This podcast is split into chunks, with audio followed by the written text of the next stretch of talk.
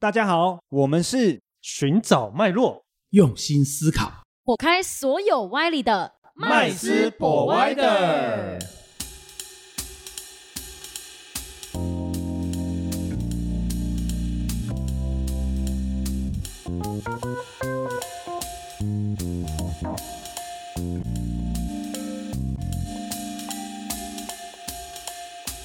大家好，欢迎来到麦斯 Provider，我是 Josh，我是 Rich，我是 Vanessa。哇，今天非常开心呢，我们今天又来跟大家聊聊天了。是今天要聊什么主题？我们今天要聊的是城市交易。是的，大家常常听到哎什么 AI 交易啊，然后可能又听什么外挂城市交易，有什么绩效很好啊，什么什么，听到很多种百百种。那我们今天刚好呢，我们 Rich 在交易这条路上也是有非常资深的资历。再来就是他其实也是钻研在城市交易这部分，除了会交易以外，又会写自己写城市，所以他对于城市交易其实有自己的一番见地。那我们今天就请他来跟大家来做分享。首先，我们现在问问看 Josh，因为 Josh 呢，一般来说，我们是就是一般来说，散户大部分接触的都是可能手动交易啦，可能到半自动交易到全自动交易。那 Josh 从你这样接触交易这么久的时间以来，你觉得这三个你有什么使用上的体验感觉呢？一开始大部分会接触到交易，应该都是手动交易吧？会觉得、呃，也有可能是听的某个老师的教学，对，然后想自己下看看。嗯，我觉得这是一开始，然后开始有一些想法之后，可能就会开始接触到半自动交易，甚至全自动交易，嗯对你有遇过用指标的吗？就是半自动嘛划线那种、哦，就比方说呃，均线或者是什么 MACD，然后就哦，按照它去操作。有有，其实很多手动交易也都是要你看这个东西，然后对当做一个进场的依据，对，没错。哦那你这样子使用下来，你觉得这三种你自己啊使用下来哪个效果比较好呢？通常哦，嗯，我觉得我是个懒惰的人，能够自动最好，是不是？没，错，能够自动为什么要手动呢？嗯可是我看很多人其实他比较享受在那个交易的过程当中，自己按自己看的那种成就感。对，老师，你觉得呢？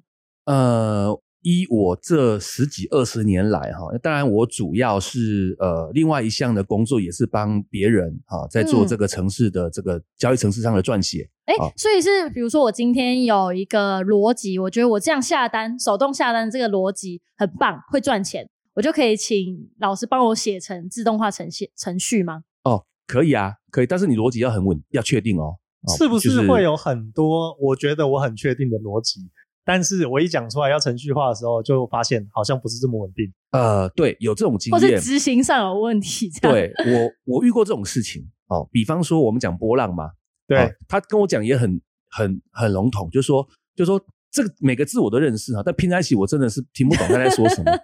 就比方说，我们就这一浪过那一浪嘛，一浪比一浪高啊，啊低点嗯垫高我们就进场、哦。OK，那这个就是波浪理论个最基础的嘛，对对，好、上升趋势嘛。那请问浪有分大浪小浪对不对？嗯，那多大的浪啊你？算大浪你自己会看啊，你这样就是浪啊啊，就一直在浪，我们讨论到底有多浪，到最后讲不出来，它到底这个，那我就翻了很多 K 棒看，那这算不算算不算一浪？那我常遇到的是，他都结果论，他后来后面看到结果是好的，他才说哦，那就是浪。那如果后面结果是赔钱的，他说那这不不能算。可是那这不是也就是说落后，都是落后指标不是，也就是说他在看图说故事。嗯，你把后面的 K 棒全部遮掉，你当下问他算不算浪，他也回答不出来。对，对，那这样子的话呢，我可能就要呃跟他再聊更细一点了哦，到底他的浪的定义是什么？那也就是说，只要能够逻辑呃清楚的能够定义的话，一般都可以写成城市码，都可以城市化的。嗯，那我想问一下，Rich，嗯什么情况之下你会建议说我们要使用城市交易呢？因为对我们来讲，它的优缺点其实像刚刚 Josh 有提到说，我们可以因为很懒吧，所以我们可以透过城市交易来帮我们我盯着。对了，我们先不要说懒了，我们讲说个人的这个作息或使用这个看盘的习惯了哈，可能符合城市交易者哦。那第二种是没有时间的，嗯没有兴趣的，啊，第三没有对看盘没兴趣、没时间的，第四个想要稳定绩效、能够稳定获利的，他只要能够筛选好城市交易的这个条件，那他就可以去做一个使用。所以使用城市交易的理由其实有很多，嗯这样子。那其实跟买基金是一样的，为什么你要去买一个基金？就是因为看到基金它可能过去几年它的表现很稳定，很符合你要的这个投投报率嘛。那你自己也懒得去选股票、挑股票啊，或挑那个投资标的，那你就相信那个基金的经理人、操盘者，你就投资他，你就买基金。那事实上，买基金跟这个使用城市交易，我觉得是一码事。就是说，你呢就是委托了啊，不管是给经理人，还是相信这支城市由他来替你的来做一个进出进出场的动作。所以这些人呢都是非常非常呃适合使用城市交易的。这样子，那当然，如果有一些另外的，比方说，我就是喜欢输赢的感觉，嗯啊，我就是喜欢呃去验证我的判定，我很会看盘，那这样子也 OK。但是问题这两个也不冲突嘛？那那应该去赌场吧？问题是赌场都是随机的啊啊！今天大开大开小开庄开闲，过去的样本数并不能代表一百 percent 的那个那个是一个随所谓的随机的啦。但是在盘市上就不一样啊。它有很多逻辑跟原理啊，比方说交易心理学啊，哦，比方说总金的影响啊，对不对？是很多功课要做。对，举个例子，如果今天是呃有战争，那我们想当然有一些避险商品，它的价格可能会上涨。就说你有一些外部资讯可以做一些参考，或筹码面的变化啊。比方说今天的交易量很低，那会涨，恐怕也涨不到哪里去。问题是你在赌桌上。你就分析不出来啦，嗯，对不对？今天一万个人压大，一个人压小，难道开出来就一定是压大，一定是大吗？没有嘛。但如果今天是一万块钱买台积电买涨，跟这个呃一百块钱买台积电买跌，那势必台积电一定会涨啊，对对不对？这就完全不一样啦，这筹码分析啊，对。可是刚刚那些所谓的呃消息面的东西也写得进去消息面就写不进去了，因为你没有办法程式化。啊，除非啦哈，你把消息面，举个例子，有一个人他可以把一些消息面把它数据化，比方说有听过危机指数吗？对他就会把综合一些所有的市场上一些利空消息，然后呢，也是根据他个人的评分，然后呢，把它 key 用手动 key 进去一个所谓的呃危机指数，那它是有揭露的，我们只要拦得住这个指数。就是说，资讯上可以抓得住，我们就可以把它列为城市进出场的条件之一了。所以，其实就是当当这个东西是能被数据化、量化的东西，其实就有机会可以写成城市交易的一部分喽。对，没有错。那这样听起来，我觉得城市交易有好多好处，难道都没有什么缺点吗？就如果假设说好，你说像消息面写不进去，那可能要自己判断以外，那。有什么其他我们需要注意的，或是它其实对于某些呃交易者来说，其实是有缺点，或是有要怎么去避免的？其实我是觉得这样子哦，在市场上，只要是行之有年的、行之有年的城市哦，我们以前有听过很多啦。比方说有一些呃券商或期货商有推，哦，那当然他们推的意思只是只是说讯号也好，或者是说呃 under table 的，就是秀他们的哦，比方说群益一号。哦，凯基二号、元大三号，诸诸如此类的啦。当然，那个只是说给客户参考建议，并不代表说呃一定就会赚钱，因为一定是这个样子。基金也是一样嘛，有一个什么呃风险预告书写的念得很快，对不对？字很小，对啊，投资有赚有赔，详情请阅公开说明书等等等，都是这样子的。但是不得不说，如果它在市场上有一定的时间啊，五年、八年甚至十年的话，它长期来看还是会盈利的，还是会赚钱的，是有的。啊，所以其实我们可以看一个长期的一个对，所以我想心理素质的部分呢，使用它是 OK 的。第一个心理素质就什么，就是心态正确要长期。因为我看过很多使用的人哦，就是说就很可惜，嗯啊，就是什么哎，听说不错，马上投入啊，一两个月三两三个月之后呢，哎呀，开始跌了，没有赚钱啊，小亏点点也亏不多，那他就赶快就哎，我们这个不好，我们再换一支。啊，然后过一段时间，哎，又这只又原先那只又赚钱了，啊，是我看错你，赶快再回来，啊，偏偏回来一两个月之后又开始亏钱，又赶快出去，你发现到最后这个城市赚钱，但是因为他都哩哩啦啦参与，对不对？到最后结果他是亏钱的，嗯，就很像说，呃，加权指数可以从八千点涨到一万，涨到一万二、一万五、一万六，你信不信？还是有人也是做买进哦，还是有人是亏钱的，对，真的，真的，真的，真的，真的，这个而且很多。哦哦，这个，所以这些都是输在心理素质，都是输在心理素质。就他还不配用那些钱，他捏不住啦，嗯，他捏不住啦，或者是说他其实根本他不信任，那反而他自己按输了，他是开心的。哦，那他可能买了基金或做了某只城市，短期内赔钱，他就各种怪。嗯，这样子是很有，是常常有的。真的，我看过大概五成以上，不敢说太大的一个比例，五成以上，指数从八千涨到一万六，这也是才这两三年的事嘛。大部分的人还是没赚钱，哦而且是做买进哦，他不是放空亏钱的。我以为是九成呢，因为九成都散户啊。没有没有没有没有没有，我 这个不可能啦。哈，对对对，好，除非呢真的是哈，呃，大家呢像这个所谓的一个喷发期，对啊，你随便买随便赚那种，对要不然你只要中间稍微有点震荡，大部分的人还是会被刷掉，嗯亏一点就跑嘛。哦，也有亏一点就跑，也有这种心态嘛。啊，赚一点也跑的也有啊。嗯哼，那更多的是亏一点就不跑了，这样子。一一路扛到底啊，啊对通常都是这样啊。对啊，赚一点就跑嘛，啊，亏就亏到底嘛，大部分都这样子啊。我只要不平仓，我都有赚的机会。对，所以我觉得最重要的是心理素质，就是你必须至少有一年甚至到三年的一个长期。买基金也是一样嘛，对不对？有时候可能是因为今年赚钱运气好，是因为大环境好。可是一个基嗯金，你要经过很多的多多头的循跟空头的循环之后，才能够真正考验出它的稳定度跟操盘者的功力。我们讲所谓的基金经理人嘛，对，那这个部分你就可以安心了。但是我看大部分都是很可惜，啊，放个半年不到一年，啊，稍微亏一点钱，就马上就就就散了，就换一个。嗯，大家往往都捡人家低的那个地方，对 低谷的地方。对啊，永远都是买在高点嘛，出在低点嘛，因为亏了对钱就跑，所以永远看不到高点了。对啊，大概是这样子。可是，如果像我们这样子有在使用可能城市交易的人，其实心理状态每天看这些数字，其实也是很紧张。建议就是说，你一开始你能够配置的金额，嗯你就要先把它圈出来，就你能够承担的风险。比方说，有一次城市交易告诉你，过去哈三年、五年、八年最大的这个历史的震荡风险是你本金的，举个例哦，本金的百分之四十哦。那我的建议就是说，请你就把你要配置的部分的百分之四十投入就好了。那你可以多选几只啦，嗯，也就是，说呢，你这边你就已经把它先认定成亏光了，有这样的心态，你才能够摆得久嘛。嗯，就先拿出我们亏光可以接受的比例，对再来做这个要不然我也看过太多的客户是这样子哦，好，每次都是瞪眼看嘛，哦，我可以承受百分之二十、百分之三十、百分之四的风险。我跟你讲，这边都要打五折。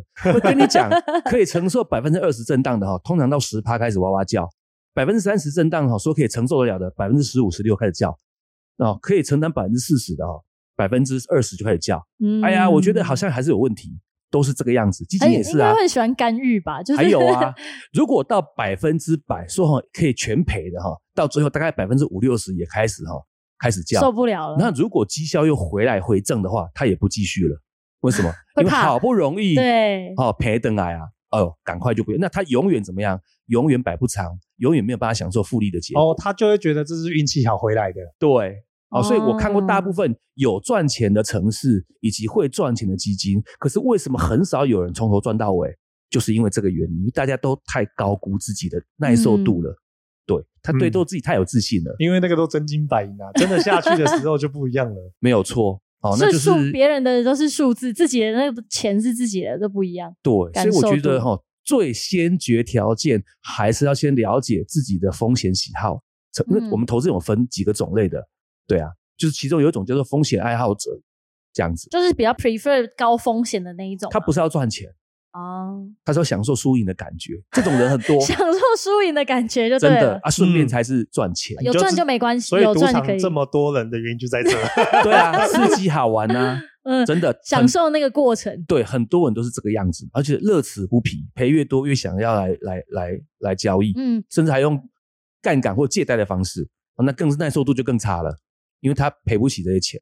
那这样子我们在呃使用这些城市上面，我们要怎么挑比较适合我们或者是比较好的城市呢？嗯，一般来讲哈，我们都是是想说一个迷雾区啦，因为大部分人都认为赚越多越好。对哦，，当然嗯这个广义上来讲也是没有错哈，但是呢，我们常常有一句话就是呃，风险跟报酬成怎么比？正比，正正比比嘛。嗯你要越高的获利，那你就必须接受越大的震荡嘛。没错。对不对？那如果你要接受很高的获利，你震荡又要小的话，那有麻烦请告诉我，我也要嘛。啊，这个世界很公平，就是这个样子。那那怎么样去达到一个合适？呃，是说是一个标准的哈、合适的比例呢？就你要看就是所谓的风险震荡程度，我们一般都取一个东西叫 MDD 啊，呃，就是 Max Drawdown，就是历史以来哦，历史以来的一个最大的一个震荡嗯历史以来最大的震荡。是曾经亏到最多的时对候，为本金的百分比多少，跟平均年投报为多少？我举个例子，如果有一只基金也好，城市也好，它交易了十年，它交易了十年，那这十年以来呢？好，这举例了哈，这十年以来呢，它的总绩效一共是，比方说，呃，这个五百趴，五倍，十年赚五倍。那我们可不可以讲它平均年绩效是百分之五十？可以吧？嗯平均的哈，平均年绩效为百分之五十。嗯这样子。那么呢，如果它历史上最大的震荡曾经来到来到过本金的百分之五十，那我们得出一个比率嘛，对对不对？就是这这叫什么？就是说平均年投报比什么？比 NDD 啊，比这个所谓的最大亏损，对不对？这样是一比一的那就是一比一嘛。那这个数字最好要超过一比二，最好要超过一比五。这个数其实越高越好啦，哦，越高越好。呃，我能够承受的亏损跟最大的获利的比，呃，我能就是说历史上，呃，我们讲平均年投报的平均年投报比上历史最大亏损，对对，最好超过一点二以上，哦，一就是点五更好。就是最大最大的亏损一块，但是嗯二的话可能赚两块，对，二的话可能有点太离谱啊，这就可能不太经得起历史考验的对，啊。那我觉得最稳定值是在一点二、一点三、一点五以内。如果交易成本又便宜的话，这个值是最稳定的简单来讲就是正期望嘛，啊。对，一定是正期望啦。嗯啊，十年还是负还是负值，那就不用看了。对，对，我不要求每年一定要正值，但至少这个比例最好一点二到一点五。我再说一遍呢，什么比例呢？平均每年的年投报，平均每年年投报比上历史最大的风险是一点二。哦，所以它是一个可以检测一个是不是好的全自动软体的一个方式，对比，比方说历史最大的风险如果是百分之三十，对那百分之三十乘以一点二是多少？三十六，对不对？百分之三十六，那就是它的平均年投报就是要百分之三十六。以上，哦以对上，对，那如果它是交易了十年，也就是它十年交易以来，它的总投报要三百六十趴的意思。那我有个问题，如果在呃这个城市的时间运行的时间长短，是不是也是我们一个可以评断的一个标准呢？就是可能它在市场上实际运行上，因为很多现在会说我们可能是测了十年的数据等等，但实际运行可能是三年的时间。嗯，呃，实际运行我觉得要三年，因为回测这个东西要看是谁去测了，因为每个人的标准不一样、啊。因为这个东西包含一个东西叫做呃，城市设计者他可以使用一个呃功能叫做最佳化，对，就是说它可以截取某段时间里面啊，最比方说适合的最适合的参数啊，比方说我截取过去距离最近啊，今天以前的三年内，假设我的条件是黄金交叉买进，那你可以告诉我，因为黄金交叉这两条均线向上嘛，对，短均穿越过长均往上交叉嘛，那可不可以请电脑告诉我这两个均线的参数是什么？那让绩效是最好的或最稳的，这是电脑可以帮你算出来的。可是如果你把它当成圣旨，那就完蛋了。为什么？因为它只是否最近三年的的这个呃的行情行情有效，跟嗯 data 有效。为什么？因为你把这两个参数假设五对二十好了，黄金交叉这三年最有效，绩效最好。你如果把它放大到十年，那可能前面早要不知道爆仓几次，是刚好这三年最好。嗯哼，但是这个有的时候，那那我不然测过去十年好了，对对那你就知道，那过去十五年的时候也会完蛋嘛，以及对未来可能三五年也会完蛋，所以永远测一个没完，这样子，这是个所谓的最佳化的一个迷失，应该是任意挑，任意挑了个两三年，有你原本的参数都不要变，它要符合适合每一个阶段这样子，然后所得出来的值是最稳定值，那这样才能够列入其中的城市的这个一个一个条件，这样子。哦，所以就是要挑最稳定值，而不是最优质。对，不要挑那个获利最高的嗯，哦，你可能要挑一个最市值、最稳定值、最稳定值啊、为什么？因为一定会有所谓的极端值嘛。哎，某个指标好神哦，它某个参数特别的神，我听过太多了。哦，什么移动平均线五分钟一百四十四对上什么什么呃二十四的哈、这个哈、怎么样交叉怎么神？对，那段时间的确很神，大概神不了两三个月之后，可能就会面临一段什么一段的资金回吐了，这样子哦，那个可能也是刚好这交易的这一两个月两三个月，刚好那段数值参数特别的适合，但是呢，电脑谁嘛会用？哦对因为在分析行情，电脑实在太多了。那一下子，因为现在有 AI 嘛，自我学习，AI 一下就是分析出来了，我们类神经嘛，嗯一下就分析出来了。哦，一四四对二十四，好神哦，嗯最神的参数，然后就用这种方式执行。是没有错。那大家如果都这么做的话，那谁要输钱？嗯，哦，所以说变成是不可能的，所以不会有永远的参数适合永远的行情。啊，就是最神的极端值不会，但是可以大致上就像做衣服是一样的，不可能，因为你人的身材会变化，随着年龄嘛，对不对？随着吃多吃少、运不运动会变化嘛，所以不可能有一套衣服是不管你到几岁，身材再怎么好都可以。对，都很适合，不是嘛？那我们不要嗯去求那个很漂亮、剪裁非常合身的衣服，我们应该求一个什么？OK 的 T 恤，one size，穿起来 OK 舒服就好了。偶尔可能去参加不同的场合，或者是你胖了点、瘦了点，但至少怎么样可以穿得下去，都适用。只要适用，对，只要可以适用所有的场合。对，好、大概可以适用到所有行情，那这样才能够经典，才能够做得久。然后呢，你如果不是只挑一支，你可以挑一篮子，每年再做一个绩效上排名跟资金的这个调整，那这样是不是更稳定？嗯，所以我嗯我一概是我一向是觉得是一向是多商品多策略才能够达到最稳定的绩效。那最稳定的绩效之后，才能够回去前面讲的稳定那个最大连续亏损嘛。那这样子的话，它的这个所谓的赚赔比的部分，就是我刚刚讲那个比例啦，对，啊，那个比例的部分，最大风险比上那个平均年绩效的部分，一比一点二那个部分嘛，对对对对对对对，才会超过一点二，所以它都嗯。是有一段的这个脉络是可以连贯下来的，因为到最后会达到这个结果。所以调，所以结论是什么？就是你一定要第一个，你的这个呃能够承担的风险，自己要能够先确定想清楚。再第二个，我们挑出一点二的，哦，大概会有一点二倍以上的城市，这样子，看你把钱分作几份，啊，你不要只挑一个了，我建议你多挑几个，最好十个，对不对？然后呢，呃，钱分成十份，每一份都投自己能够最接受的最大损失，然后分成十份，每年再调整部位来变换。我相信，如果你可以做到以上的部分的话，你这个整体而言你的报酬率，啊，不敢说很高，但是一定会很稳定，而且可以做很久。哦，今天呢，跟大家分享了很多我们城市交易，不管是优缺点也好啦，或是我们实际上在运行的时候，我们需要注意哪些？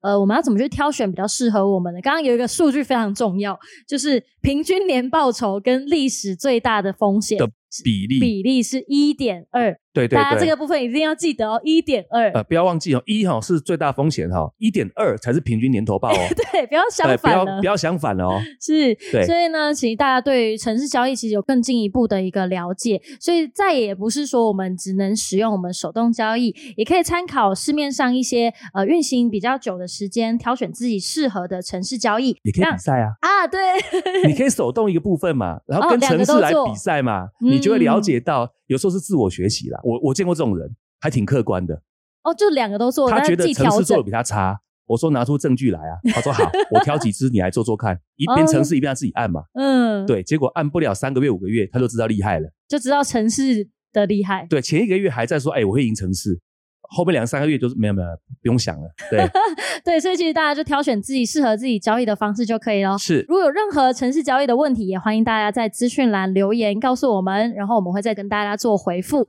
那今天的节目就到这边喽，谢谢大家，我们下次见，拜拜拜拜拜。谢谢今天的收听。如果喜欢我们的节目，欢迎在 Apple Podcast 订阅留下五星好评，FB 粉砖追踪按赞，不吝啬将频道分享给身边的好朋友们哦。有想问的问题或想听的主题，也欢迎留言私讯告诉我们，在节目上让专家说给你听。麦斯 Provider，下次见喽。